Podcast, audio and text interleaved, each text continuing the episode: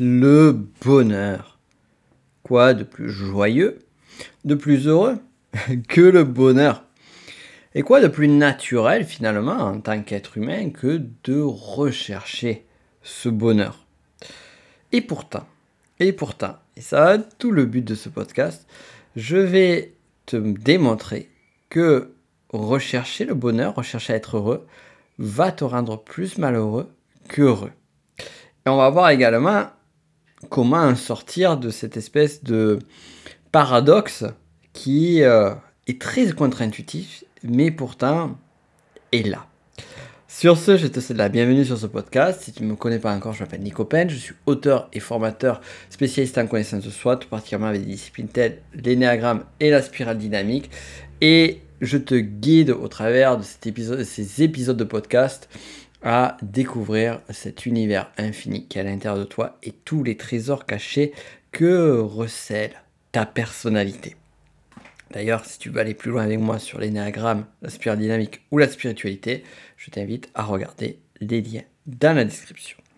Alors aujourd'hui, on va parler de bonheur. On va parler de bonheur et justement de cette recherche de bonheur. Alors, la recherche de bonheur, déjà, elle est intéressante à, de multiples titres. Dans un premier lieu, cette idée, cette quête de plaisir, de bonheur, enfin de plaisir et bonheur, on va voir justement la différence entre plaisir et bonheur, même s'il est quand même assez clair. On peut la trouver au travers de nos évolutions de société beaucoup plus fortes, beaucoup plus vives euh, aujourd'hui. Aujourd'hui, et ce depuis, on va dire, depuis quelques siècles, on va dire depuis 3 à 5 siècles, tout particulièrement depuis les 3 derniers siècles, où finalement, si on prend euh, cette grille de lecture euh, de l'évolution de l'humanité qui est la spirale dynamique, le fait d'arriver sur un niveau orange est un niveau où finalement le matérialisme, la modernité nous amène à non plus rechercher de la sécurité, non plus euh, rechercher une forme de pouvoir, même si certains peuvent le rechercher encore, sécurité, pouvoir, ou non plus rechercher à un bonheur futur, mais à rechercher et accueillir le plaisir chaque jour. Carpe cueille le jour. D'ailleurs, le carpe diem qu'on a aujourd'hui, qu'on attend aujourd'hui, est assez différent de euh, celui euh, qui pouvait être dit au moment euh, des philosophies gréco-romaines. D'ailleurs, on va y revenir sur les philosophies gréco-romaines. Mais avant cela, on va quand même aller faire un tour du côté des États-Unis. Et tout particulièrement à un moment phare des États-Unis. Alors imaginez un instant, nous sommes en 1776 dans une pièce vraiment très jolie avec des beaux, des beaux meubles en bois, mais surtout nous sommes accompagnés avec des personnages illustres. Et parmi eux, Benjamin Franklin et Thomas Jefferson. Oui, là en ce moment, tu te retrouves parmi le comité des cinq afin de rédiger la fameuse déclaration d'indépendance des États-Unis. Il reste encore quelques jours avant la rédaction et la ratification finale de ce traité qui se fera le 4 juillet 1776. Et lors de la déclaration, eh bien, il a été quand même assez fondamental pour vous, fondateurs de cette déclaration, pour vous le comité des cinq, les grands sages, qui vont poser les bases d'une nouvelle société, qui vont poser les bases d'un avenir comme on ne peut l'imaginer jusqu'alors. Et eh bien pour vous, il a été important de définir qu'est-ce qui était fondamental pour tout citoyen des États-Unis d'Amérique. Et pour ce faire, vous avez donc rédigé cette déclaration et à partir de la seconde phrase, vous avez écrit ceci. Je cite. Nous tenons pour évidentes pour elles-mêmes les vérités suivantes. Tous les hommes sont créés égaux. Ils sont doués par le Créateur de certains droits inaliénables. Parmi ces droits se trouvent la vie, la liberté et la recherche du bonheur. Donc c'est intéressant c'est la seconde phrase. Et vous avez écrit Nous tenons pour évidence pour elle-même les vérités suivantes. C'est fort de dire vérité. Et parmi ces vérités, l'une d'entre elles est la recherche du bonheur. Alors déjà, on voit quelque chose de très intéressant, c'est que dès la création de la Constitution des, États, la Déclaration d'indépendance des États-Unis, il est écrit noir sur blanc, gravé dans le marbre, cette importance fondamentale de la recherche du bonheur. Cette recherche du bonheur va d'ailleurs même donner, quelques siècles plus tard, le nom à un film qui est À la poursuite du bonheur avec Will Smith, que tu as peut-être déjà vu, qui est un très joli film sur la petite parenthèse par rapport à ça. Mais moi, vraiment, ce qui me marque, c'est ces points clés. L'évidence, la vérité suivante, je répète, euh, la vie, la liberté et la recherche du bonheur. La vie, ça, mais forcément, la, vie, quoi de plus beau, quoi de plus fort, quoi de plus fondamental à notre vie, justement, que la vie. La liberté aussi. D'ailleurs, la liberté, c'est intéressant. On en revient ici à cette notion de euh, la spirale dynamique et de l'orange de la spirale dynamique. Et donc, troisième point, la recherche du bonheur. Donc vraiment, à la base, le vœu des États-Unis, du moins si on s'en tient à la déclaration d'indépendance, c'est quoi? C'est d'assurer la liberté totale, liberté de penser, liberté d'être, liberté de faire de chaque individu, bien évidemment, liberté sous certaines limites, d'ailleurs ça c'est un autre grand sujet philosophique, la liberté, on pourrait en parler en détail, mais aussi donc rechercher le bonheur. Donc l'État se doit d'assurer le bonheur de ses concitoyens. Et ça c'est très fort. À quel moment un État a cette obligation j'ai envie de dire? Puisque là, on parle d'une vérité fondamentale et on parle quand même du début du texte de déclaration d'indépendance. Ce qu'on pourrait imaginer ici, c'est que finalement le bonheur aurait pris une place fondamentale chez, les individus, voire les sociétés, depuis euh, les trois derniers siècles. Et je pense que c'est un petit peu le cas si on, encore une fois, on se réfère à euh, la spirale dynamique et l'évolution vers euh, le niveau orange. Cependant, ce n'est pas nouveau. Et cette recherche besoin de bonheur est présent depuis, je dirais, presque l'aube de l'humanité. Et euh, ce qui va être intéressant, c'est justement d'aller un petit peu plus loin et de revenir et se rendre compte que à l'époque, il y a plus de 2000 ans, à l'époque des philosophes gréco-romains, on avait déjà cette recherche du bonheur, ce désir de trouver la clé de la vie. Et certains, donc certains courants, avaient tendance à dire que le but de la vie, le but de la vie, c'est d'être heureux. Mais avant d'aller voir cela, on va aller voir leurs confrères qui pensaient que le but de la vie, c'était pas d'être heureux, c'est de prendre du plaisir. Alors, je parle de qui ici? Je parle des hédonistes. Alors quand on passe aux hédonistes, on pourrait avoir en tête et justement la recherche du plaisir, les plaisirs de la table, de la vie, un bon vin, manger du raisin et des orgies romaines. Et en fait, on n'aurait pas forcément tort, puisque justement, euh, on va avoir chez certains hédonistes ce, cette, cette notion qui est à un moment donné, on est aussi notre corps, donc finalement, on est dans une approche qui peut être plutôt matérialiste. On est aussi dans notre corps. Certains pourraient dire on n'a qu'une vie, autant en profiter à fond. Et là, ici, ça nous amène aussi à un niveau un petit peu plus bas, spirale dynamique, le niveau rouge, qui est le niveau justement du pouvoir personnel, de pouvoir profiter de tout ce que la vie peut amener. Et en même temps, on va avoir quand même une, euh, forme de mesure chez certains hédonistes qui vont dire, voilà, à un moment donné, prendre du plaisir, ok, mais sans forcément avoir un impact négatif chez les autres. Et encore une fois, je dis certains, puisque d'autres vont pouvoir s'affranchir totalement de barrières morales, voire celles-ci n'existeront pas, tout particulièrement si justement on est sur du rouge en spirale dynamique. Donc je parle beaucoup de spirale dynamique, mais si ça t'intéresse, tu regardes les liens de description, tu pourras aller euh, un petit peu plus loin sur ce sujet-là avec moi. Donc ici, on est sur l'hédonisme. Et ce qui est intéressant, c'est que d'ailleurs, euh, pour continuer sur la spirale dynamique, on peut voir certains justement hédonistes qui vont aller sur le niveau suivant, spirale, qui est le bleu, qui est celui où on va apporter plus de morale, où on va avoir plus la notion de foi, euh, de divinité. Comme par exemple, on va avoir euh, saint Thomas d'Aquin, Augustin. Et ici, ces personnages-là vont allier la notion de plaisir, parce qu'on est là pour prendre du plaisir, mais aussi justement dans une certaine modération. Et ici, on en vient à la question clé, c'est plaisir, bonheur, quelle est la différence? Pour faire simple, le plaisir de l'hédonisme, le plaisir c'est quelque chose, c'est un état éphémère. À un moment donné, on peut prendre du plaisir de mille et une façons. Je vais prendre du plaisir avec un bon repas, je vais prendre du plaisir en pratiquant une activité qui me fait plaisir, je peux prendre du plaisir sur un acte sexuel.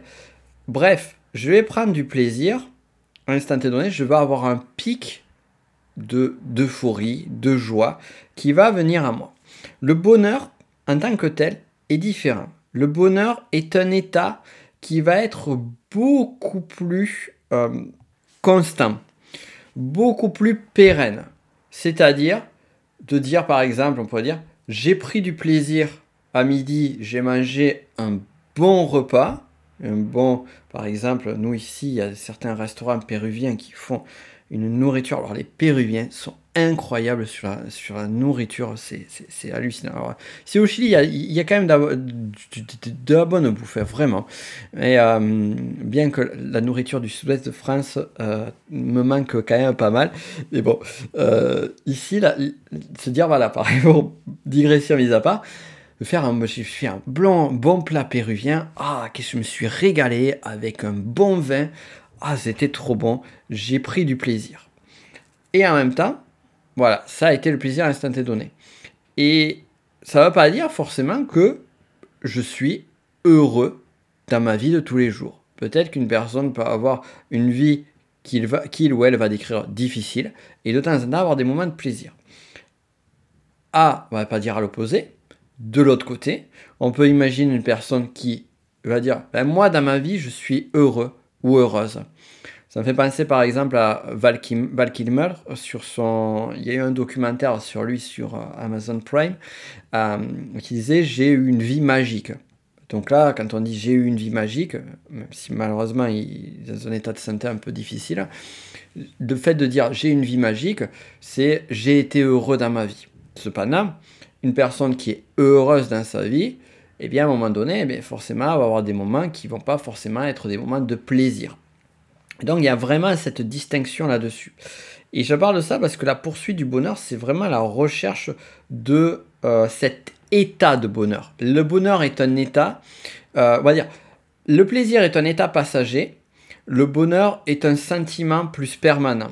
Donc voilà, ça va être, le plaisir, ça va être plus de l'ordre d'un état émotionnel, plus instantané, plus éphémère. Et le bonheur, ça va être quelque chose de plus pérenne. Mais bien évidemment, il va y avoir des oscillations émotionnelles qui vont se faire à présence, même si le bonheur sera quand même euh, plus présent. Et quand on parle de bonheur, ben justement, euh, nos amis grecs, nos philosophes grecs, avaient une doctrine philosophique qui s'appelait, et euh, d'ailleurs je me rappelle il y a une dizaine d'années, quand j'avais étudié pour mon propre plaisir les différents, différentes doctrines philosophiques, c'était une, une de celles qui me parlait de plus, c'est celle qui s'appelle le démonisme. À ne pas confondre donc avec l'hédonisme. L'hédonisme, c'est la recherche du plaisir. Le démonisme, c'est la recherche du bonheur. La recherche de cet état plus ou moins permanent. Mais au-delà de ça, le démoniste va dire le but de la vie, c'est d'atteindre le bonheur. Le but de la vie, c'est pas de prendre du plaisir, c'est d'atteindre le bonheur. Et plus récemment, on a des philosophes comme par exemple Spinoza qui, euh, avec leur recherche de la félicité, vont se rapprocher euh, de, cette notion de, euh, de bonheur qu'on va trouver chez les eudémonistes. Alors, hormis ce philosophe-là, justement sur les eudémonistes, si on devait trouver des philosophes connus, on pourrait prendre, euh, alors j'ai envie de dire, ceux qui sont assez connus, tu vois, on peut prendre par exemple euh, Platon, Aristote, euh, j'allais je pensais à Démocrite, qui est un petit peu moins connu, mais qui serait euh, plus attribué à un autre courant de pensée. Mais surtout, on va prendre en fait euh, un courant qui est le stoïcisme. Le stoïcisme, dont tu as peut-être entendu parler, qui est revenu pas mal à la mode ces, derniers temps, notamment avec un auteur qui s'appelle Ryan Holiday, qui a écrit des, bouquins, pas mal de bouquins sur le stoïcisme eh bien, autour du stoïcisme, eh bien, le stoïcisme est une approche qui, justement, par un travail sur soi, on va aller rechercher le bonheur. Et rechercher le bonheur, c'est avoir une vie qui euh, ne va être plus dépendante des aléas de la vie extérieure, mais plutôt de son état interne. C'est-à-dire que quel que soit ce qui m'arrive dans la vie, je vais chercher à être heureux. Donc ça, c'est intéressant. Et, euh, et là, on va trouver des philosophes qui sont assez connus. Alors, euh, tu as par exemple parmi les philosophes le grand, l'empereur philosophe Marc Aurèle, mais aussi tu as Cicéron, qui font partie euh, euh, des, des, auteurs connus, ainsi que Sénèque et à moindre mesure Épictète, à moindre mesure en termes de, on va dire de, de connaissances. Et à côté de ça, pour vraiment te faire la cartographie totale, parce que ça va nous amener à la suite, et c'est bien, comme ça, ça fait un petit moment culturel, et ça aide à voir un petit peu plus loin, on va avoir un autre courant de pensée qui a mi-chemin entre l'hédonisme et le démonisme. C'est des personnes qui vont rechercher à le plaisir, mais le plaisir dans les choses simples, le plaisir dans la mesure, tout en ayant cette philosophie qui est quand même, la vie, elle est faite pour que l'on recherche, que l'on trouve du bonheur. Et ce courant-là, c'est ce qu'on appelle l'épicurisme. Alors, on a tendance à dire aujourd'hui, une personne épicurienne, c'est quelqu'un qui profite de la vie. En fait, aujourd'hui, on dit épicuriste, c'est finalement un hédoniste. Mais non, en fait, l'épicurisme, c'est une forme d'ascèse que l'on va retrouver après plus tard. D'ailleurs, on peut voir un niveau bleu de spirale dynamique ici. C'est une forme d'ascèse qui, justement, va amener à la au contentement et à l'appréciation de ce qui est. Donc ça peut être assez proche du stoïcisme tout en étant un peu différent. Mais tout ça pour dire que voilà, il y a quand même des philosophes, des... Euh, et c'est intéressant parce que là, je te parle de la période gréco-romaine. Alors bon, je t'ai pas, je t'ai pas, je t'ai pas donné euh, des noms euh, d'épicuriens, mais bon, il y a forcément Épicure, qui est euh, le plus connu d'entre eux, mais on pourra voir que sa pensée va beaucoup plus loin que, que ça. Et euh, d'ailleurs, petite parenthèse, j'y pense à ça en te parlant des différents noms. Un jour, on parlera de Diogène du tonneau quand même, parce que celui-là aussi, c'est un philosophe qui est quand même assez, assez fabuleux. Je crois qu'on pourrait faire un épisode de podcast, on verra. Euh, donc, qui est plutôt stoïcien, dirons-nous, ou qui a influencé plutôt le stoïcisme. on y reviendra plus tard. Mais ce que je veux te dire derrière ça, c'est vraiment pas un cours de philosophie que je suis en train de te faire ici. C'est euh, plus pour euh, vraiment mettre, mettre le doigt sur un sujet fondamental qui est euh, les philosophes. Depuis l'Antiquité gréco-romaine, même probablement avant, se sont vraiment cassés la tête sur quel est le sens de la vie et nombre d'entre eux on se sont dit le sens de la vie, c'est quand même le bonheur. Dès lors, on pourrait se dire la poursuite du bonheur, c'est ce qui fait, c'est ce qui permet d'être heureux dans la vie. C'est justement, ben forcément, si ça permet d'être heureux, si ça donne ce souffle de vie, c'est que ça a du sens. Sauf que, sauf que, sauf que, on en vient, après ce voyage dans le temps, on en vient à aujourd'hui. Et on a un chercheur, euh, Erismos, pour le nommer, qui, au travers d'études, s'est rendu compte que les personnes qui sont dans une dynamique liée à justement la déclaration d'indépendance des États-Unis, qui est la poursuite du bonheur, le, film du même nom, mais que ces personnes, pour qui le bonheur est important et qu'ils souhaitent l'atteindre, et en plus d'ailleurs c'est une voie que l'on peut voir dans certains courants de développement personnel, eh bien ces personnes ont tendance à être moins heureuses que les autres. Quel paradoxe Quel paradoxe incroyable et on pourrait se poser la question pourquoi? Pourquoi est-ce que rechercher le bonheur va rendre plus malheureux? N'est-ce pas justement antinomique si je vais rechercher le bonheur mais Du coup, je vais pouvoir euh, multiplier des euh, moments de, béatitude, des moments de joie. Euh, je vais pouvoir plus y aller? Sauf que ici, la recherche du bonheur, c'est à un moment donné, mais c'est qu'est-ce, qui va me rendre heureux? Comment je vais le trouver?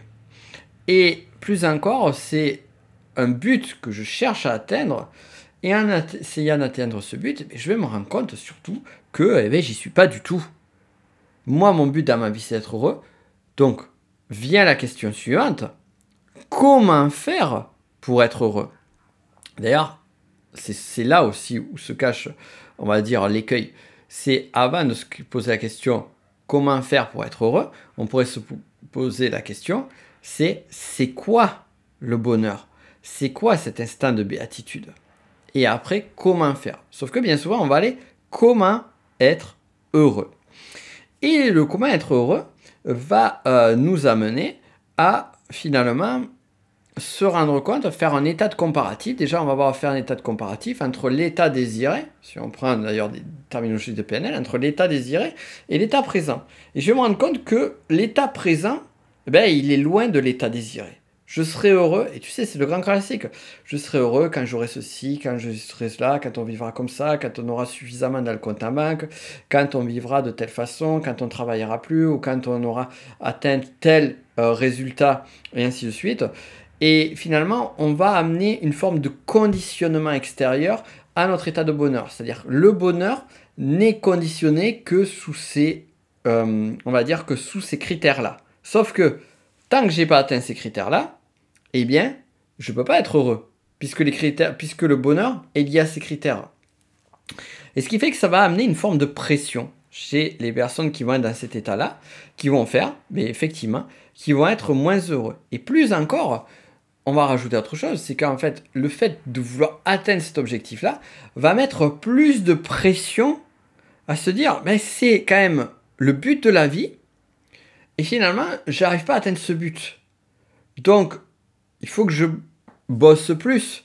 Et là, on peut tomber aussi dans cette espèce d'écueil qui va nous ramener ou nous amener euh, ou nous maintenir, tout dépend à quel niveau de la spirale dynamique on est, sur le niveau bleu de la spirale qui est cette, cette vision que l'on connaît toutes et tous, qui est je dois me sacrifier maintenant pour un bonheur futur. Or, si je me sacrifie maintenant pour un bonheur futur, ben, qu'est-ce qui va se passer? Ben, Ce qui va se passer, c'est que je suis dans le sacrifice. Donc comme je suis dans le sacrifice, ben, je suis pas dans le bonheur. Donc comment est-ce que je peux être heureux? Et en même temps, c'est ce que je souhaite atteindre. Mais est-ce que je vais l'atteindre un jour? Et si je l'atteins jamais, qu'est-ce qui va se passer? Je vais passer ma vie dans le sacrifice? D'un sacrifice pourquoi? Pour un idéal que je n'aurais jamais réussi à atteindre. Tu vois ce paradoxe-là? Et ça, c'est, vraiment un point euh, qui, est, euh, qui, est assez, euh, qui est assez difficile à, appréhender et, finalement qui, qui dit ben, il y a la quête du bonheur et en même temps, c'est pas la voie pour rechercher le bonheur. Ok, ça veut dire quoi alors? Que je dois abandonner? Que c'est une quête perdue? Que ça n'a aucun sens? Et si la réponse était ailleurs? Et si on pouvait trouver la réponse d'une autre façon? J'aime bien euh, cette, cette, métaphore qu'a illustré euh, l'auteur Talben Shahar, qui a justement étudié sur cette notion de bonheur, et qui disait en fait que la recherche du bonheur, c'est un peu comme si euh, on voyait le soleil, c'est magnifique le soleil, surtout quand on voit le lever, les couchers de soleil, c'est superbe. Et rechercher le bonheur, c'est comme si on voudrait regarder le soleil directement. Sauf que si on regarde le soleil directement, mais ça fait mal aux yeux, ça brûle, c'est inconfortable, voire ça peut être très très dangereux. On est d'accord. Même dans une éclipse, euh, dans une éclipse solaire, eh bien, il est nécessaire de porter des lunettes de protection. Donc on se rend compte quoi? Que finalement, regarder le soleil directement, eh bien, c'est une très mauvaise idée. Et de même sorte, rechercher le bonheur de façon directe, ce n'est pas une bonne idée non plus. Parce que finalement, ça va amener à euh, oublier toute la saveur qu'il y a autour. Et la saveur qu'il y a autour, elle se trouve où? Eh bien, c'est pas le soleil en tant que tel qu'il faut regarder. quand je regarde un coucher de soleil, certes, je le vois qui descend au sein, mais ce qui va me plaire sur le coucher de soleil, c'est pas le soleil, c'est pas cet astre brûlant rouge qui me plaît.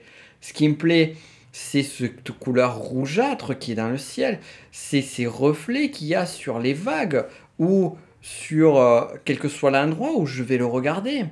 Ce qui va me plaire quand je vais, quand il va faire beau temps, alors qu'il y a eu un mois où il n'y a eu que de la grisaille et de la pluie, c'est de voir cette lumière, cette herbe verte qui va ressortir, cette nature chaude, c'est de sentir la chaleur du soleil sur moi. C'est pas de le regarder forcément, c'est de ressentir et de voir dans mon entourage ce qui se passe. Il y a un autre terme, qu'est-ce que ça veut dire? Et pour le bonheur, c'est la même chose. Plutôt que de chercher à atteindre le bonheur, bonheur de façon directe, comme voir le soleil de façon directe, pourquoi ne pas chercher à l'atteindre de façon indirecte? Et c'est là où on en vient à ces notions de sens. C'est pas pour rien que j'ai écrit un bouquin et ça rentre bien en résonance avec celui-ci. Tu sais, mon livre que j'ai sorti l'année dernière qui est Trouver votre mission de vie aux éditions First. Et ce livre, justement, je parle du sens de la vie, de la recherche, de trouver quelle est sa mission de vie. Et ça en dit long sur ma philosophie parce que c'est un, livre que j'ai vraiment écrit avec cœur sur un sujet qui est très important pour moi, euh, qui est fondamental même, c'est le sens de la vie, le sens de notre vie. Et le sens de notre vie, ben, c'est notre mission. Et notre mission, c'est pas forcément d'être heureux.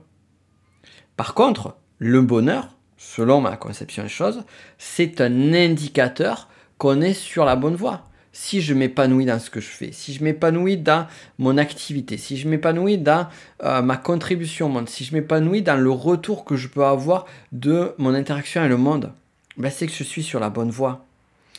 Et là aussi, ça amène aussi à, un, point clé qui justement, dont nous avait déjà averti indirectement les courants philosophiques, tout particulièrement les épicuriens et stoïciens, c'est que à un moment donné, il y a le bonheur qui peut être lointain, mais il y a les plaisirs aussi. Et c'est arriver à trouver ce juste équilibre entre prendre du plaisir sur certaines choses, prendre du plaisir modérément, mais aussi éprouver du bonheur non pas dans la destination, mais éprouver du bonheur sur le chemin. Et si c'était pas ça justement la clé?